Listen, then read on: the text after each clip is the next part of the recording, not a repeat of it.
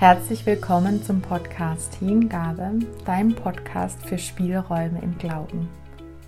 Heute dachte ich, ich nehme was zur Dankbarkeit auf. Wie wichtig ist es, dass wir uns dankbar begegnen, dankbar sind für die kleinen Dinge im Leben, die Dinge, die wir dann auch dankbar eben ins Gebet legen können. Es, es ist nicht selbstverständlich, dass wir ein Dach über dem Kopf haben, dass wir liebe Menschen haben, die uns begleiten. Auch meine Schüler haben mir gerade ganz aktuell wieder erklärt, wie wichtig es ist und was für einen Unterschied es macht, wenn sie an der Weggabelung stehen und wie der Weg manchmal dann über Stock und Stein geht und es davon abhängt, wer sie begleitet und von wem sie sich begleitet fühlen.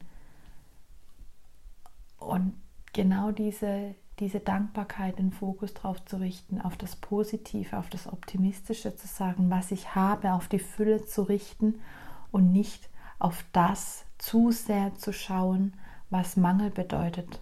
Was sind die Eckpfeiler in meinem Leben, nach denen ich mein Handeln ausrichte? Was ist es, was, woran ich festmache, ob ich diese oder diese Entscheidung treffe? Und eben gerade wenn dann wir manchmal das Gefühl haben, eine Tür verschließt sich, dann öffnet sich auch wieder eine neue Tür. Und Entscheidungen sind erstmal nicht in Stein gemeißelt, sondern eine Richtung, die wir einschlagen, ein Weg, den wir zunächst gehen und auf dem wir uns immer auch begleiten lassen dürfen. Und wisst ihr, ich bin richtig glücklich und stolz darauf, heute schon die 14. Podcast-Folge zu veröffentlichen und mit euch zu teilen und bin ansonsten auch in verschiedenen anderen Projekten mit dabei, die mir eine große Freude bereiten und die auch viel meiner Zeit und Kraft in Anspruch nehmen. Trotzdem ist es mir wichtig, auch heute zumindest eine kurze Folge mit euch zu teilen, und die Disziplin dafür aufzubringen und damit auch auf eine Verlässlichkeit zu setzen. Gerade für die heutige Folge fällt es mir etwas schwer, mich zu sammeln und vielleicht sogar auch die richtigen Worte zu finden für das, was ich eigentlich loswerden wollte. Und dann auch die Frage, was will ich eigentlich loswerden? Geht es nicht irgendwann auch einfach um ein hören und mich auch mit dem so zu nehmen, dass es mir gerade im Moment nicht so leicht fällt, Worte zu finden? Ist das nicht auch ein Teil von mir, dass ich lernen darf, so wie ich bin, bin ich okay? Und manchmal fällt mir etwas leichter, geht es mir leichter von der Hand, ein anderes Mal fällt mir etwas schwerer. Deswegen bin ich aber auch wertvoll.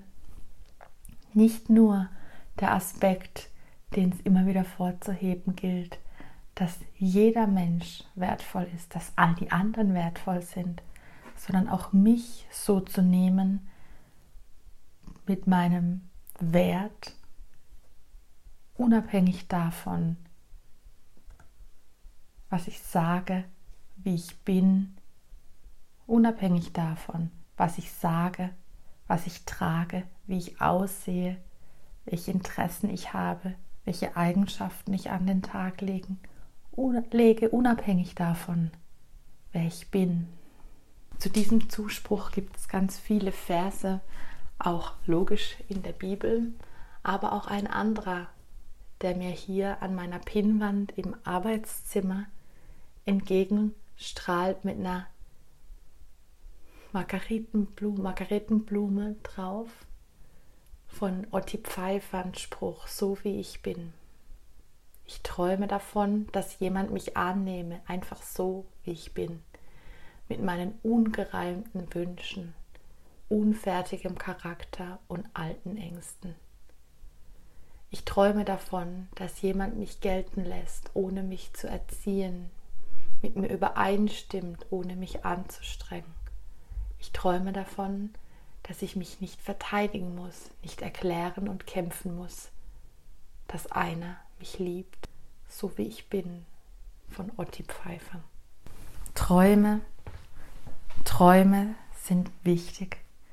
Träume helfen uns, in eine andere Welt einzutauchen, ermöglichen uns vielleicht auch eine kleine Flucht, eine gedankliche, kreative Flucht aus dem Alltagstrott, aus Regularien, aus Kämpfen, aus Widerständen, aus Unwohlsein oder auch aus Situationen wie Zahnarztbesuch zum Beispiel.